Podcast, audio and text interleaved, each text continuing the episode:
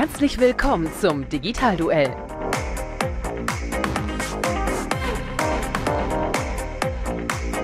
Die Pressedebatte zur Digitalisierung.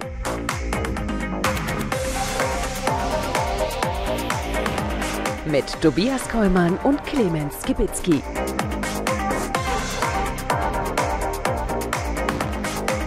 Präsentiert von Cognizant.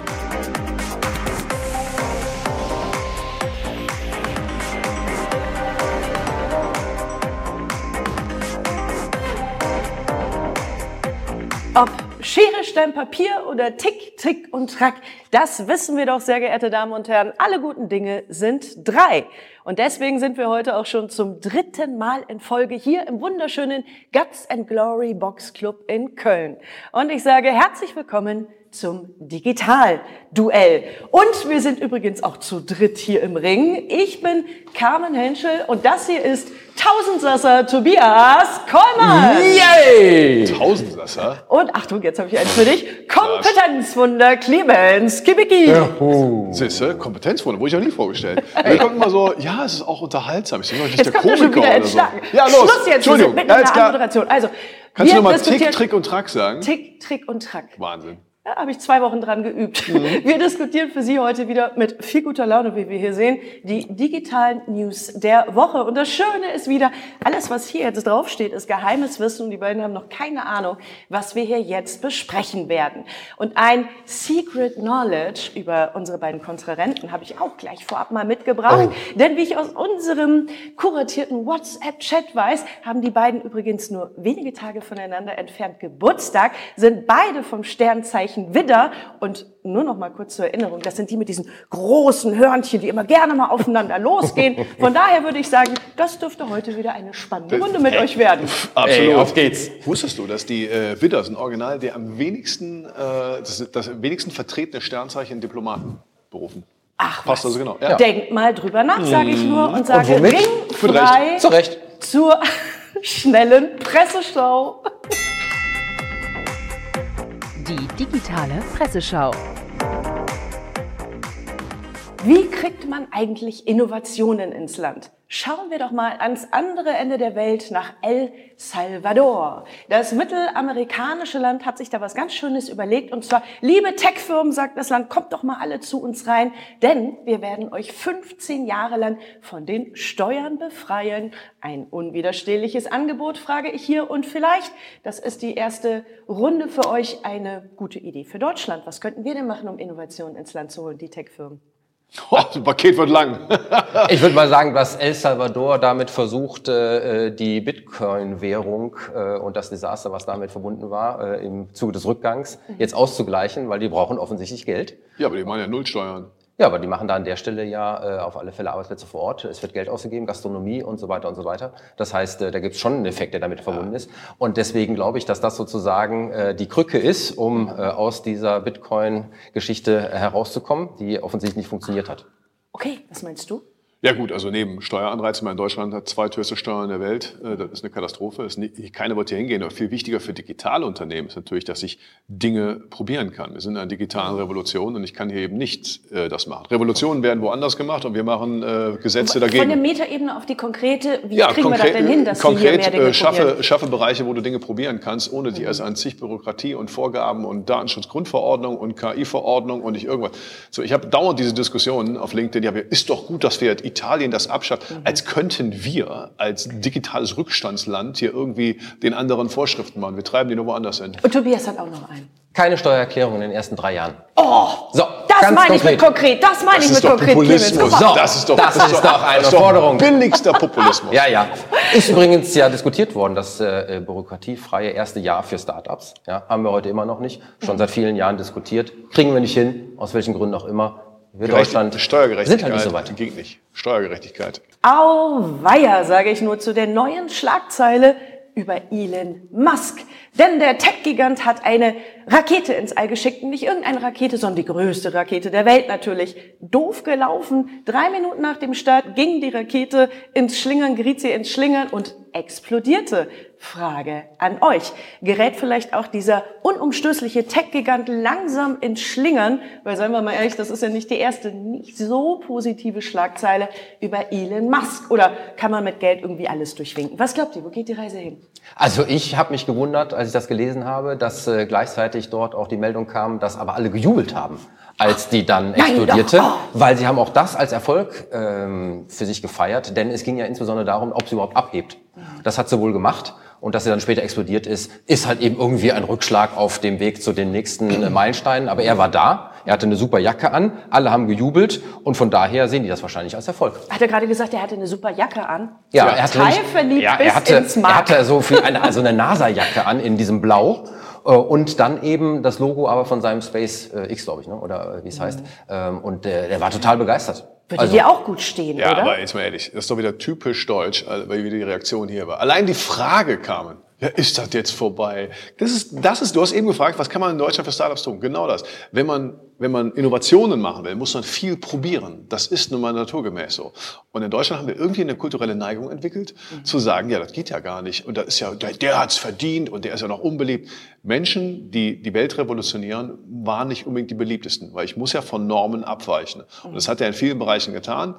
Ich, mal, ich sag mal, wie werden wir in 50 Jahren auf, oder in 100 Jahren auf den Menschen schauen? Und äh, dann werden wir viele Sachen, die vielleicht nicht so toll waren, an dem vergessen. Aber so geht nun mal Innovation. Okay, Bonusfrage an euch beide. Wo seid ihr jüngst in eurer Arbeit von Normen abgewichen? Oh. Der Beamte darf ja gar nicht Ja, sagen, ja. erstmal die Benchmark legen, jetzt muss er auch delivern. Also, Ähm, ich bin raus. doch, ich weiß was. Boah, bist du ein doch, Schisser. Ich weiß was. Du hast doch eben dieses Video gezeigt, das Video. Darfst du das schon sagen? Äh, ja, das habe ich ja schon angekündigt tatsächlich. Ähm, ich habe mich selber in einen KI-Avatar verwandelt Ja. oder verwandeln lassen und setze den jetzt in meiner Lehre ein. Und äh, da weiß ich sicherlich so ein bisschen von den Normen ab und ich bin gespannt, wie das ankommt äh, und äh, bin äh, sehr, sehr neugierig, auch wo die Entwicklung da weiterhin geht. Das ist ja geradezu rasant. Und ich bin äh, schon der Meinung, dass eben unser Beruf, ja, äh, sozusagen der Lehrberuf, sich eben genauso ändern wird wie alle anderen auch. Und da wird KI genauso eine Rolle spielen, wie für viele andere Berufe ebenfalls. Und ähm, dieser KI-Avatar, der wird jetzt gerade eingesetzt und ich bin gespannt, wie meine Studenten darauf reagieren werden. Also Clemens, jetzt mal ganz ehrlich, crazy hot shit, was der Tobias da Nee, macht. man muss sagen, er, ja. Ja, als Avatar gibt er Lehrunterricht an der Universität. Jetzt kommst du. Äh, ja, er will ja einfach nur äh, Arbeitszeit sparen, das, die Kohle trotzdem kassieren und äh, sich in den Innovationsreigen als Beamter. Ich? Und das Das ist doch wieder Nein genau der Punkt. Nein, sorry. Aber das ist genau der Punkt. Da werden Entrepreneure, Innovatoren, werden einfach nur wüst beschimpft mit irgendwelchen negativen Dingen. ich meine das, ist, nur gut. Nein, das ist nicht beschimpfen. Der Hauptantrag, aber du hast schon, äh, wenn Du hast schon, eine negative Unterstellung Nein, gemacht. nein, nein, nein, nein, nein, nein, gar nicht. Ich bin ja, ich bin ein Wirtschaftshistoriker. Wenn du dir anschaust, ähm, Adam Smith hat das schon geschrieben, der Hauptantriebsfeder für, ähm, äh, also für Innovation ist, wenn dem Menschen etwas zu langweilig war, zu viel repetitive Fähigkeit, dann hat er Innovation. Das heißt, das Arbeitsleid war so hoch, das wird bei dir auch so gewesen sein. Ich kenne das ja auch, wenn Ja. du zigmal die gleiche Vorlesung hast, dann kommst du auf eine Idee, wie du das ersetzen kannst. Ist Aber- vollkommen okay. Du weichst der Frage aus. Wo hast du denn deine Arbeit disrupted, wie der gute Tobias hier? Meine Arbeit ist, nee, ich habe die Normen wieder, Die ich habe hab letztens ja. ein Foto gemacht und habe die Du hast Leute, ein Foto gemacht? ich habe ein habe ein Foto gemacht, genau, ja, DSGVO-mäßig, ne? Weil, wenn das im Job ist, ich habe ein Foto gemacht, da waren Leute und ich habe die äh, nicht rausgeblenkt und wenn ich das dann, äh, also das DSGVO, ich habe das Foto natürlich sofort gelöscht, damit ich nicht angreifbar bin. Ja, das ist, das war vor äh, fünf Jahren natürlich völlig normal. Mit der DSGVO geht das eigentlich nicht mehr. Okay, bravo. Ja, ich bin so Wow. crazy, ne? Total Okay. crazy. Also ich will ja mal ins Lächerliche ziehen, dass, natürlich, dass wir in Deutschland, dass wir, solche, dass wir solche komischen Normen haben, als wird hier alles bewahren. Und nochmal, dass wir so einen wie den äh, Musk, also wenn wir von Raketen sprechen, die Raketentechnik wurde ja vor allen Dingen in Deutschland sehr weit getrieben, wenn man diese Bilder sieht. Aus äh, Peenemünde war damals die Station, die Raketen sind dauernd hochgegangen. Wir haben ja tausende von Versuchen gebraucht, bis, bis was geklappt hat. Das ist völlig normal. In diesem Sinne, Ja, Schlagzeile Nummer drei. Spotify goes YouTube. Wie viel, kurze Schätzfrage, wie viel Nutzer hat Spotify? Oh. Komm, aus dem Bauch heraus, irgendwas. Ihr könnt nur gewinnen. Ähm, 150 Millionen? Und du sagst? okay, ne, das ist immer gut, spieltheoretisch. Ich kann jetzt überlegen, äh, 151 Millionen. Oh, Oh, Gebt mir eine Schippe mehr drauf. 489 Wow. Millionen Aber ich bin näher dran. Schon mal gut. Damit selbsterklärend der weltweit größte Musikstreaming-Anbieter Wow, der Welt. Und was machen die? Die sind nämlich auch von ihren Normen abgewichen. Haha, so ein bisschen in deine Fußstapfen getreten. Die gucken sich halt alles bei dir ab, Tobias. Und zwar arbeiten sie jetzt auch mit Video. Sie sagen, ach, das wäre doch total toll. Die meisten Sachen, die man sich anhört, so wie bei uns hier. wir kann man machen das die ganze auch Zeit. Sehen, ich bin noch nicht fertig, Clemens. So, dazu soll es andere schicke Funktionen geben wie Q&As und Umfragen beispielsweise. Mensch, was ist denn da los? Ist das jetzt so, dass die, dass die eigentlich voll wenig erfolgreich sind äh, und, und, und wie sagen, ah, wir müssen auf Teufel komm raus innovativ sein? Oder ist das jetzt der neue heiße Scheiß auf dem Markt? Und alle werden es lieben. Also der, nächste, der, der, der, der neueste heiße Scheiß ist es nicht, weil es ist ja im Prinzip YouTube integriert in Spotify. Die Besonderheit, die hier, glaube ich, ist, ist, äh, dass jetzt die Podcasts, die dort laufen, ähm, eben auch in ein Bild versetzt werden sollen. Da gibt es verschiedene auch Unterstützungsmöglichkeiten für, wenn man jetzt selber keine Aufnahmen hat, äh, mit äh, Bildabfolgen zu arbeiten oder mit Interaktivität, was die Umfragen angeht und so weiter und so weiter. Und sie wollen halt eben mehr Interaktion und ich glaube auch zusätzlich messen, inwieweit die Leute mit den Sendungen äh, interagieren. Für uns ist es natürlich super, weil wir haben ja hier sowieso Audio- und Videoformat in einem. Und äh, das werden wir natürlich dort auch einspielen, so dass man eben uns demnächst nicht nur auf YouTube, sondern auch bei Spotify hören kann. Und es ist, glaube ich, nur eine logische Konsequenz, äh, weil äh, man eben dort festgestellt hat, dass das, was dort eben verbal erzählt wird, eben auch mit einer Bildhinterlegung noch einmal zusätzlich attraktiv sein kann. Und deswegen nur folgerichtig, auch für die äh, Akzeptanz und für die Weiterentwicklung der Plattform, dass man jetzt auch auf Bildformat. Ich, ich glaube nur, es wird keine Riesenrevolution sein. Es ist einfach ein normaler Entwicklungsschritt, dass du jetzt mehr von dem sowohl als auch hast. Weil nur Ton, nur Podcast hat ja einen riesen Vorteil gebracht, also für mich zumindest, dass ich das Ding hören konnte, ohne eben zu gucken. Das hat auch mit der Datenübertragungsrate was zu tun, deswegen weiß ich nicht, wie das da sein wird. Also dachte ich zumindest, dass ich sie immer äh, hören kann. Also der Unterschied, du hast ja, wenn du, wenn du nur liest, ist das ja eine Wahrnehmungsebene. Wenn du noch hörst dazu, kriegst du einen ganz völlig anderen Eindruck von den Menschen. Wenn du jetzt noch mehr siehst, so wie bei Videocalls, deswegen haben die Videocalls auch viel die Telefonate ersetzt, hast du halt eine Wahrnehmungsebene mehr. Wenn man dafür die Zeit hat und das möchte, ist es ein super Add-on-Feature. Nur ich glaube, dass das eben für ganz viele Anwendungsbereiche äh, möchte ich dann die Videofunktion ausstellen können vielleicht, sollte das zu viel Datenvolumen oder irgendwie sowas fressen. Das kann ich mir Okay. vorstellen. Kuschelkurs, dann sind wir uns ja alle einig. Ja, Mensch. Ringfrei für Runde 1. Der Fachkräftemangel ist in aller Munde. Händeringend werden Menschen gesucht, das wissen wir alle. Schätzfrage an euch. Fluktuation im Einzelhandel, eine Zahl, wie viel Prozent?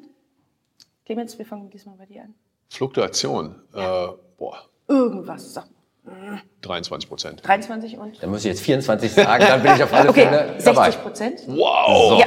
Okay. Wieso rennen uns also die Leute weg? Die Frage steht ganz groß hier im Raum. Und jetzt habe ich noch eine kleine Schätzfrage, bevor wir zur eigentlichen Frage hier kommen. Und zwar, was ist der Hauptgrund dafür? Ähm, geringe Wertschätzung. Du sagst? Die einfachste Erklärung. Warum machen die das? Weil sie es können. Ganz einfach, die haben Optionen wie noch nie. Deswegen tun die das Okay, die Antwort ist so einfach wie schmerzhaft und der Punkt geht jetzt schon an Tobias. Hey! Plattform Beekeeper hat aufgedeckt, Führungskräfte kennen die Bedürfnisse ihrer Mitarbeitenden kaum. Der Tipping Point ist die mangelnde Kommunikation zwischen den oberen Hierarchien und den Mitarbeitenden. Das heißt, Prinzip Elfenbeinturm gilt auch noch im Jahr 2023. Frage an euch. Klingt ja auch viel besser Was zu sagen. können wir tun? Brauchen wir mehr Kaffeekränzchen mit lecker kleinen Erdbeertörtchen jede Woche, ein bisschen Kuschelkurs? Oder fangen wir umgekehrt bei den Führungskräften an, schicken die alle so ins Personality Bootcamp zu Tony Robbins? Oder ich meine, was würdet ihr tun? Was machen wir denn da jetzt? Das kann ja so nicht weitergehen. 60 Prozent ist einfach zu viel. Wir fangen bei dir an. Clemens. Äh, ja, okay. Äh, Nähe neu herstellen. Das ist ja genau, das mache ich jetzt nicht für Führungskräfte-Workshops. Nähe neu geistig, herstellen. emotional. Nee, äh, über mithilfe von digitalen Tools, aber natürlich, äh, also wo ich einfach mehr weiß, was die Leute bewegt. Machen wir es ganz simpel. Ich, ich habe teilweise Führungskräfte-Workshops, da erzählt mir im Vorgespräch äh, der Mitarbeiter, ja, nee, also meine Chefin weiß nicht mal, dass ich vor zwei Wochen irgendwie äh, mich verlobt habe. Äh, alle meine Freunde auf Instagram haben es gesehen, die weiß er bis heute nicht. Aber sollen die So. das dann einpflegen in die ins Nee, aber du hast ja gesehen, er hat sich offensichtlich darüber beschwert. Das heißt, es Ja. wäre möglich gewesen. Wenn ich mit Führungskräften rede, ja, ich will die ja nicht aushorchen und irgendwas. Und Mhm. mit anderen Worten, meistens sind sie gar nicht, gar nicht da. Dann sage ich, Leute, äh, ja, ich mache kein LinkedIn, ich mache, was ist, du machst das. Das sind Menschen, die dir wichtig sind, weil es deine Mitarbeiter sind. Du hast heute Möglichkeiten, so einfach wie noch nie rauszufinden, was denen wichtig ist. Worüber reden Leute in sozialen Medien? Über das, was ihnen wichtig ist. Also kann ich, wenn ich dann, wenn ich sehe, wenn ich morgen montags ins Büro komme oder in den, in den Supermarkt oder sonst wo und ich sehe, ach guck mal, du hast am Wochenende am Baggersee und du hast auch noch zugelassen, öffentlich gepostet, habe ich ein Intro, um eine Beziehung aufzubauen? Unterschwellige Botschaft, oh, mein Chef oder Chefin interessiert sich für mich. Ja, ich, Das verstehe das, aber Möglichkeit. ich habe die Exekutive noch nicht ganz geschnallt. Du hast gesagt, digitale Tools, Nee, aber ganz- keiner schreibt doch ins nein, nein, digitale nein, Tool. Ich hab digitale Tools sind eine oder? Möglichkeit, um Bindung aufzubauen. Bindung und Wertschätzung. Wenn ich aus dem Preiswettbewerb Emojis komme, ich, schicken als Chef? ich komme nur aus dem, ich komme nur aus dem Preiswettbewerb doch raus, wenn ich was anderes gebe. Oh, ich arbeite gerne hier, ich werde hier gewertschätzt, ich arbeite gerne mit den Leuten zusammen. Das ist auch der Grund. Da kommen wir, ja, wir können das ja nicht. Doch, das ist der Grund, warum ich den Superma im Supermarkt nicht das Bier kaufe und alleine trinke, sondern auch in der Kneipe mehr bezahle, weil ich dort einen netten Gastronomen habe, der eine Beziehung aufbaut. Ich muss mal hier deinen Monolog unterbrechen, äh, weil ich glaube, da sind erstmal zwei Ebenen im Spiel. Erste Ebene ist der Mensch als solches, als Führungspersönlichkeit. Hat der überhaupt eine soziale Kompetenz oder nicht? Weil wenn er sie nicht hat, dann wird er sie auch über digitale Tools nicht erlernen. Zweitens, digitale Tools können dann selbstverständlich helfen. Wir sprechen hier von Intranet und anderen Dingen, äh, wo man auch in eine direkte Kommunikation über Hierarchien hinweg im Übrigen dann auch ähm, in Verbindung treten kann. So, dafür brauche ich aber natürlich ähm, das Angebot als solches. Ich brauche aber auch die Bereitschaft und die Akzeptanz, sowohl beim Mitarbeiter als auch beim Ja. Führungspersonal, das zu nutzen.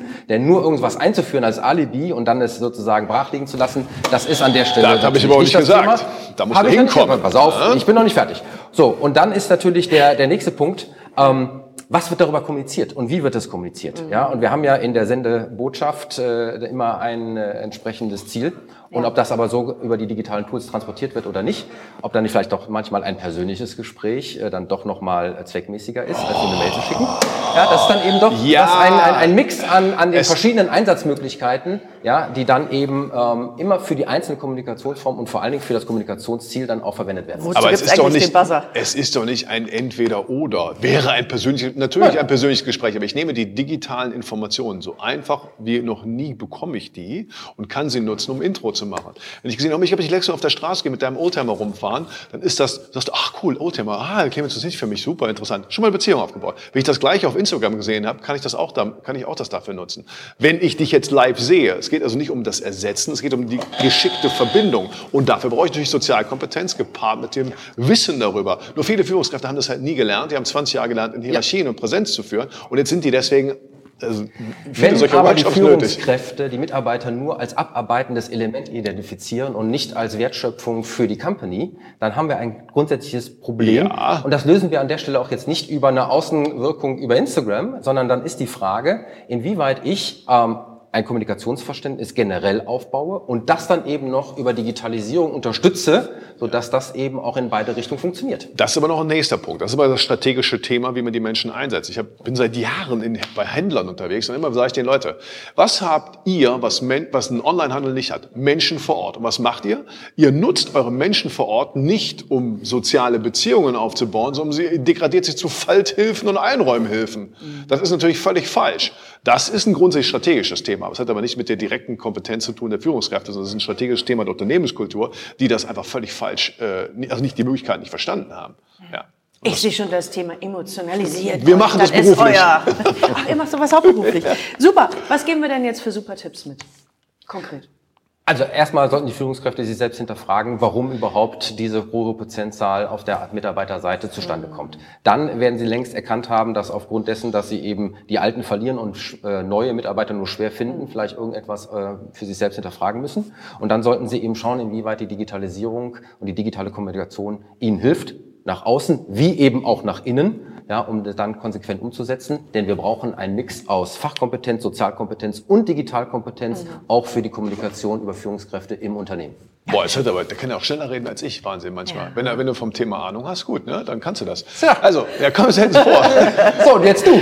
So, nein, aber also ich fange mit denen immer an äh, zu sagen, erstmal realisieren, wie die Verhältnisse sind. Weil du musst ja erstmal mit den Leuten, also bevor die an die Digitalkompetenz gehen, musst du ja erstmal diese Menschen verstehen, die Führungskräfte, warum, die finden jetzt mal zig Gründe, warum es Bescheid ist. Was haben die eigentlich für Ansprüche? Das kann ja wohl nicht wahr sein, war bei mir auch nicht so. Und das ist auch ein normaler Verarbeitungsprozess. Da gehe ich, muss mit denen durchgehen. Das heißt, guck mal, das ist die Welt. Warum tun die das? Weil sie es können. Haben sie sich verändert? Ehrlich gesagt, nein. Wenn man dieses Ganze, wenn ich diesen Blödsinn höre von äh, Generation Z, das sind lauter Berater, die sich damit irgendwie spezialisiert haben. Die Bedürfnisse sind die gleichen wie vorher. Die denken, die haben nur jetzt andere Möglichkeiten und die haben eine andere Transparenz.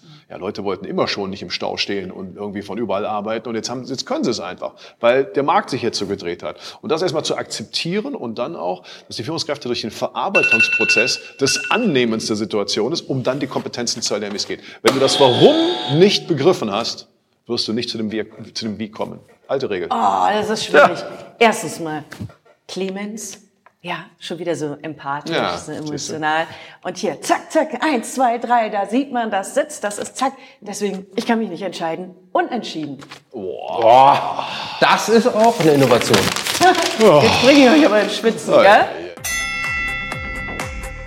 Ringfrei für Runde 2.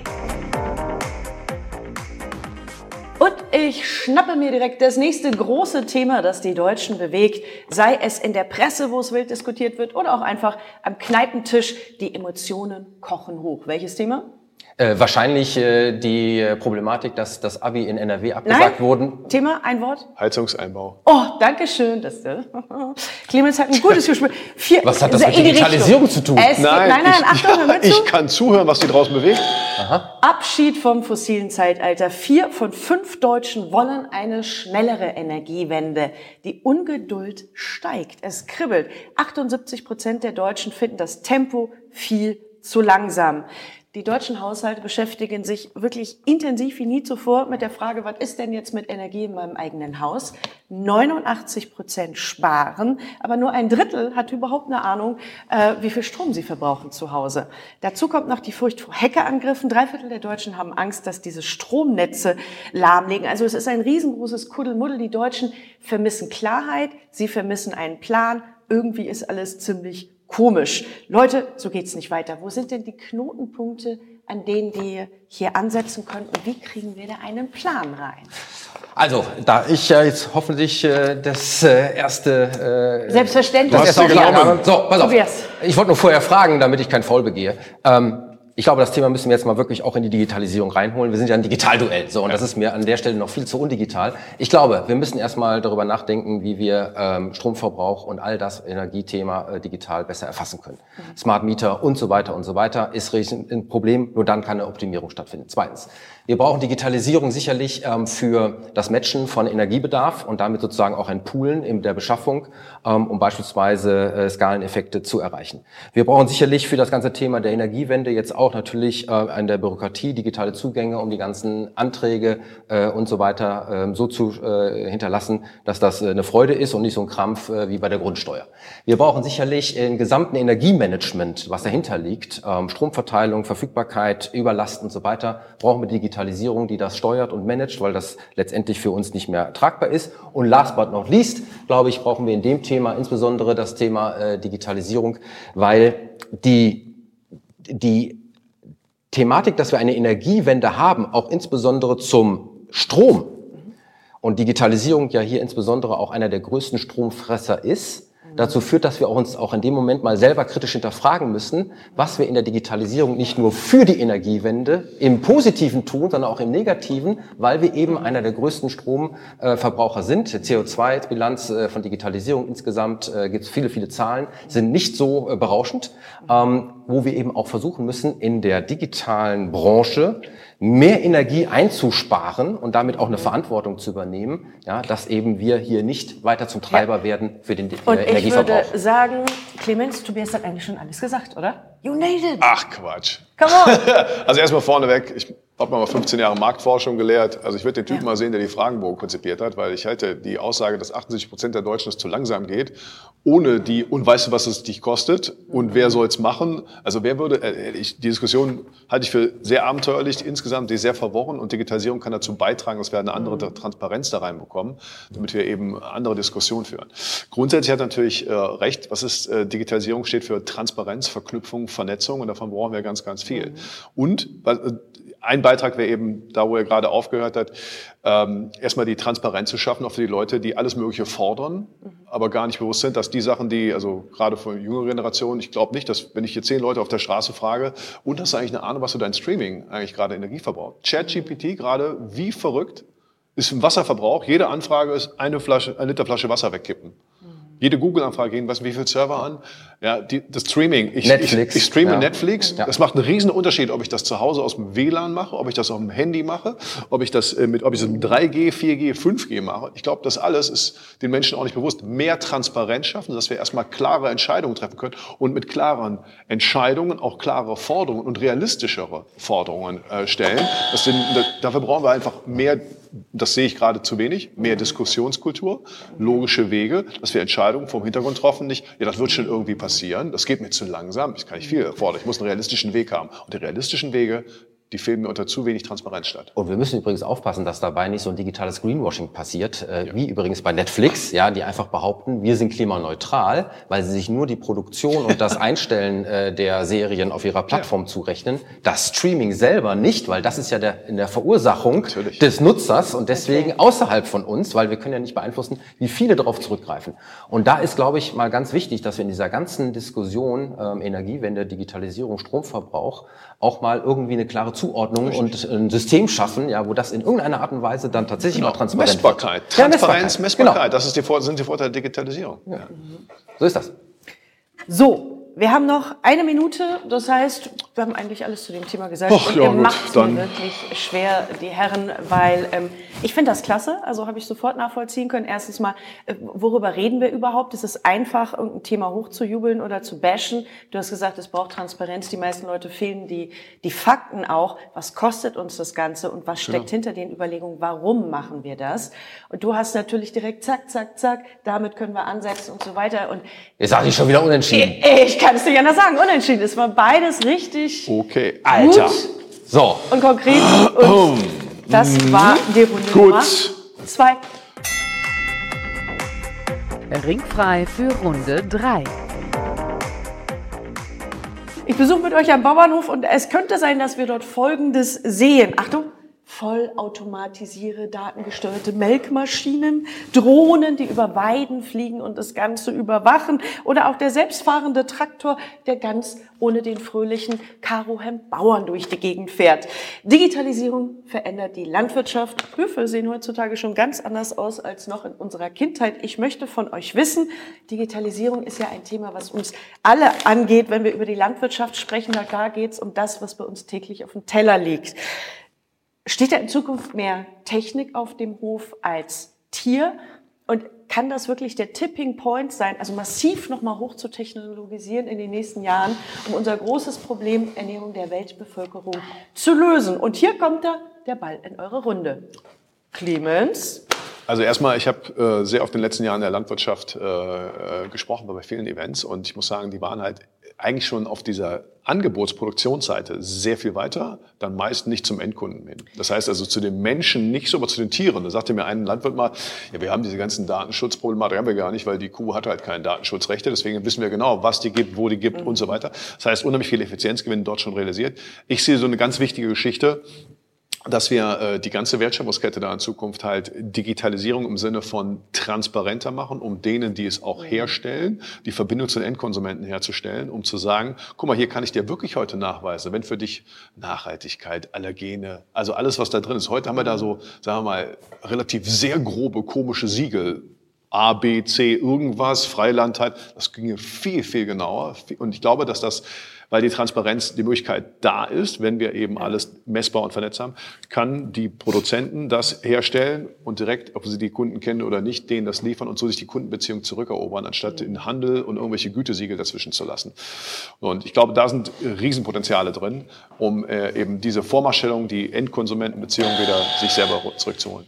Da hast du was gegen? Ja, nein, da habe ich überhaupt nichts gegen. Äh, ich habe mich gerade gefragt, äh, ob es irgendwann statt äh, Bauer sucht Frau, Bauer sucht KI geben wird.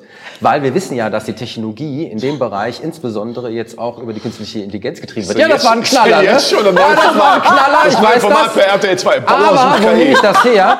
Ähm, wir hatten ja vor kurzem die Schlagzeilen, dass äh, die äh, Traktoren in äh, Kalifornien, ja, KI gestützt, äh, jetzt äh, von einer zentralen Station aus mit einem Menschen, aber mit äh, 100 Traktoren über die Felder gejagt wird und dann nochmal eine zusätzliche Effizienz äh, herbei herauskommt. Ähm, wir wissen, dass äh, auch die Mähdrescher von Klaas hier aus Deutschland vollgepumpt sind mit äh, Digitalisierung, die eben ähm, nicht nur darüber auch effektiver über das Feld geschickt wird, sondern gleichzeitig auch Geodaten sammeln mhm. und diese Geodaten eben auch noch zusätzlich vermarktet werden, ja, als Neben Nebenprodukt aus äh, dieser Aktivität heraus.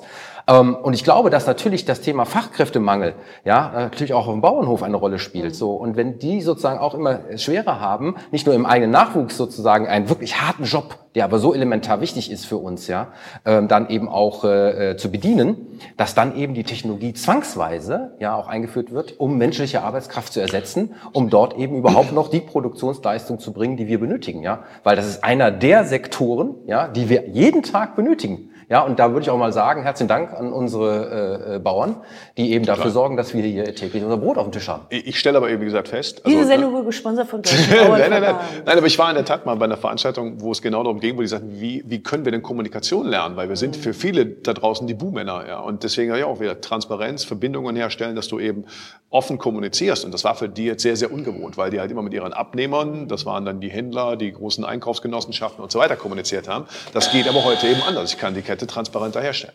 Wir sollten tatsächlich mal vorschlagen, ob man da nicht eine äh, deutlich andere Imagekampagne für die Bauern starten soll. Nicht nur im Hinblick auf das, was sie tun, sondern dass das ein inzwischen hochmoderner Job ist ja, mit Technologie, mit spannenden äh, äh, Dingen, die eben hier auf der äh, Digitalisierungsseite liegen, um das auch mal bekannter zu machen, weil im Moment wird ja immer nur diskutiert, wie ist sozusagen die Tierhaltung, äh, Umwelt, Nachhaltigkeit und so weiter und so weiter. Dass das aber eben auch ein Digitaljob ist am Ende, ja, das sollte man auch mal machen. Es ist kein Digitaljob, es ist ein Job auch. für Menschen mit über digitale Kanäle. Und deswegen, ja. wenn man sagt, vor 200 Jahren waren 97 Prozent der Bevölkerung, haben in der Landwirtschaft gearbeitet, um eine viel kleinere Bevölkerungszahl zu, äh, zu ernähren. Heute sind es weniger als drei Prozent. Das heißt, es wird ja, die Produktivitätsfortschritte sind in der Landwirtschaft schon irre hoch gewesen, wegen Technologien. Jetzt kommt die nächste Ebene und es wird ihnen noch mehr Zeit geben, um das zu tun. Nämlich Image selber. Ich war noch keine Image-Kampagne, das? Plakatkampagne vom Bundesumwelt, äh, Quatsch, Landwirtschaftsministerium. Online. Die Menschen ja, Online. Gib mir mal kurz deine Hand und nimm das, da habe ich dir ein Köfferchen gepackt, schon ein Pausenboot drin. Wir beide reisen oh. jetzt zusammen in die Zukunft ins Jahr 2030. Was sehen wir auf dem Bauernhof? Äh, ach, ganz viel Tiere und Erlebnis und Menschen, die da probieren. Keine Ahnung. Ich glaube, 2030 wird es anders sein. Nee, 30 hast du gesagt? 2030, ja. Wie sieht's aus? Ich glaube schon, dass das Thema, also alles, was ich da so ein bisschen verfolge, ich weiß nicht, wie lange es dauert, das aber dieses Thema Fleisch, also Lebendvieh wird halt äh, in der Tat wahrscheinlich weniger werden, weil mhm. Tierwohl schon äh, ein wichtiges Thema ist für viele Menschen. Mhm. Und dass wir dann wahrscheinlich das Fleisch züchtend äh, vielleicht nicht mehr vom Lebendtier haben werden. Das heißt, okay.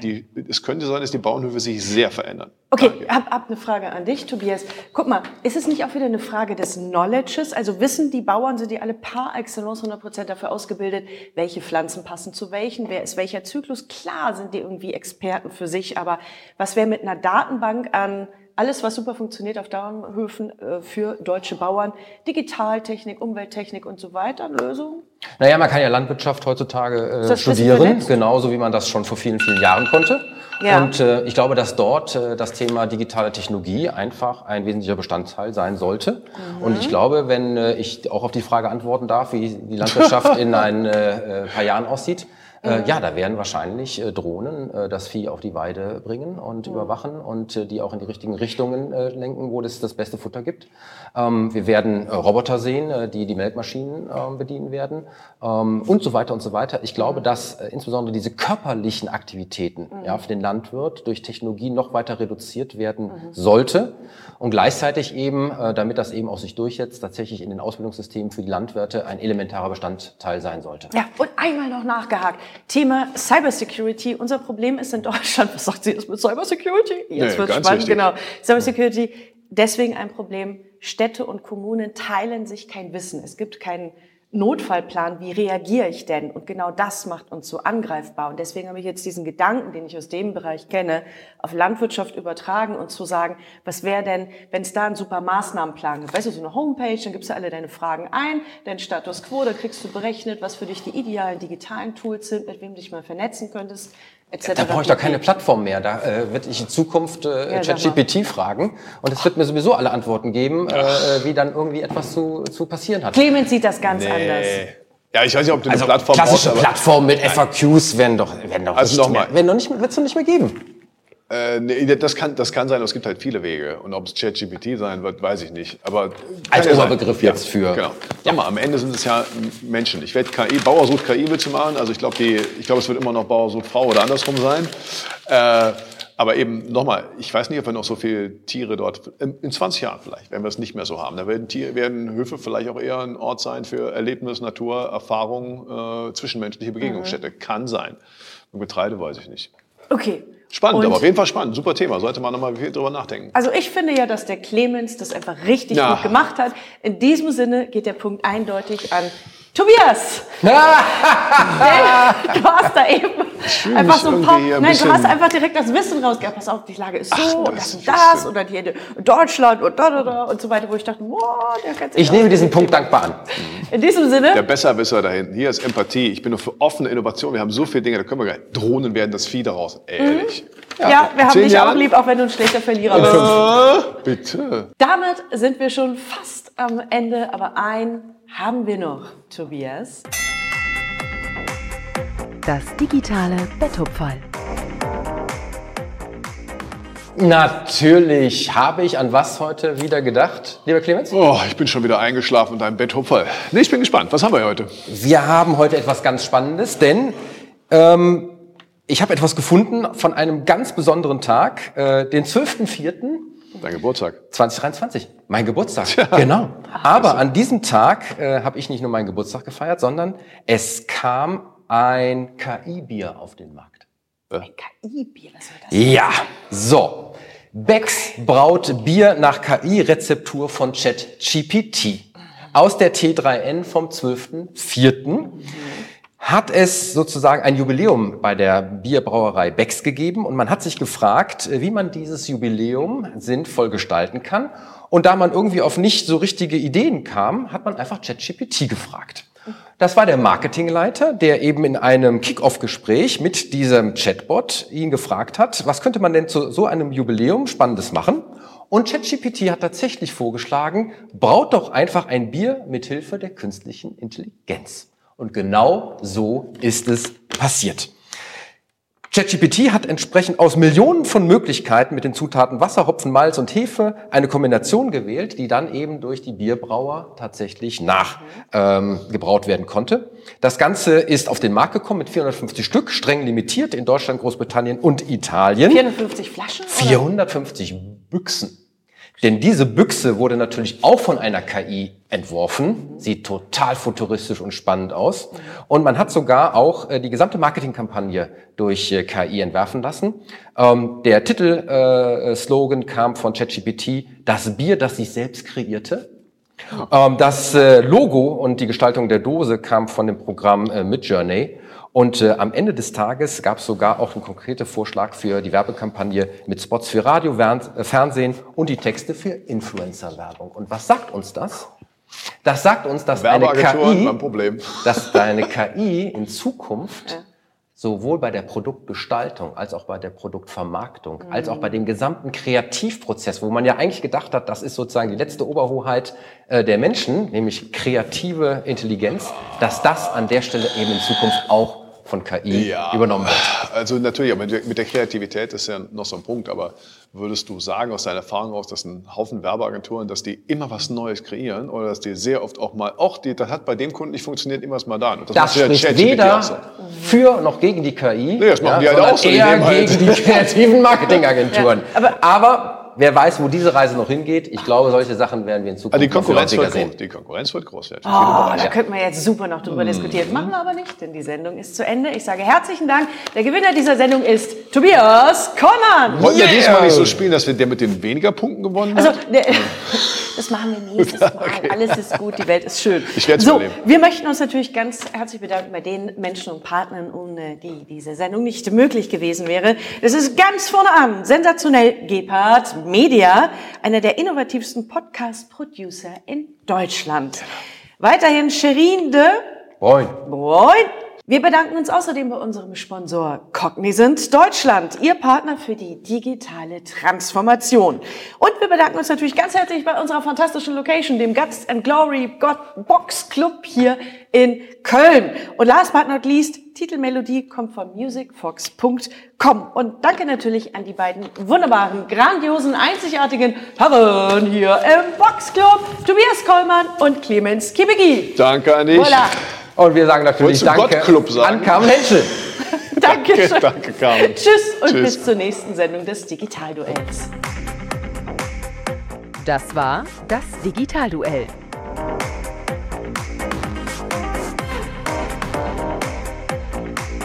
Die Pressedebatte zur Digitalisierung.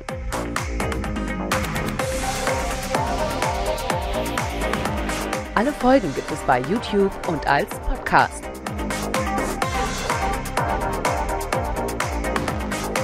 Präsentiert von Cognizant. Besuchen Sie uns auch im Internet unter digitalduell.de.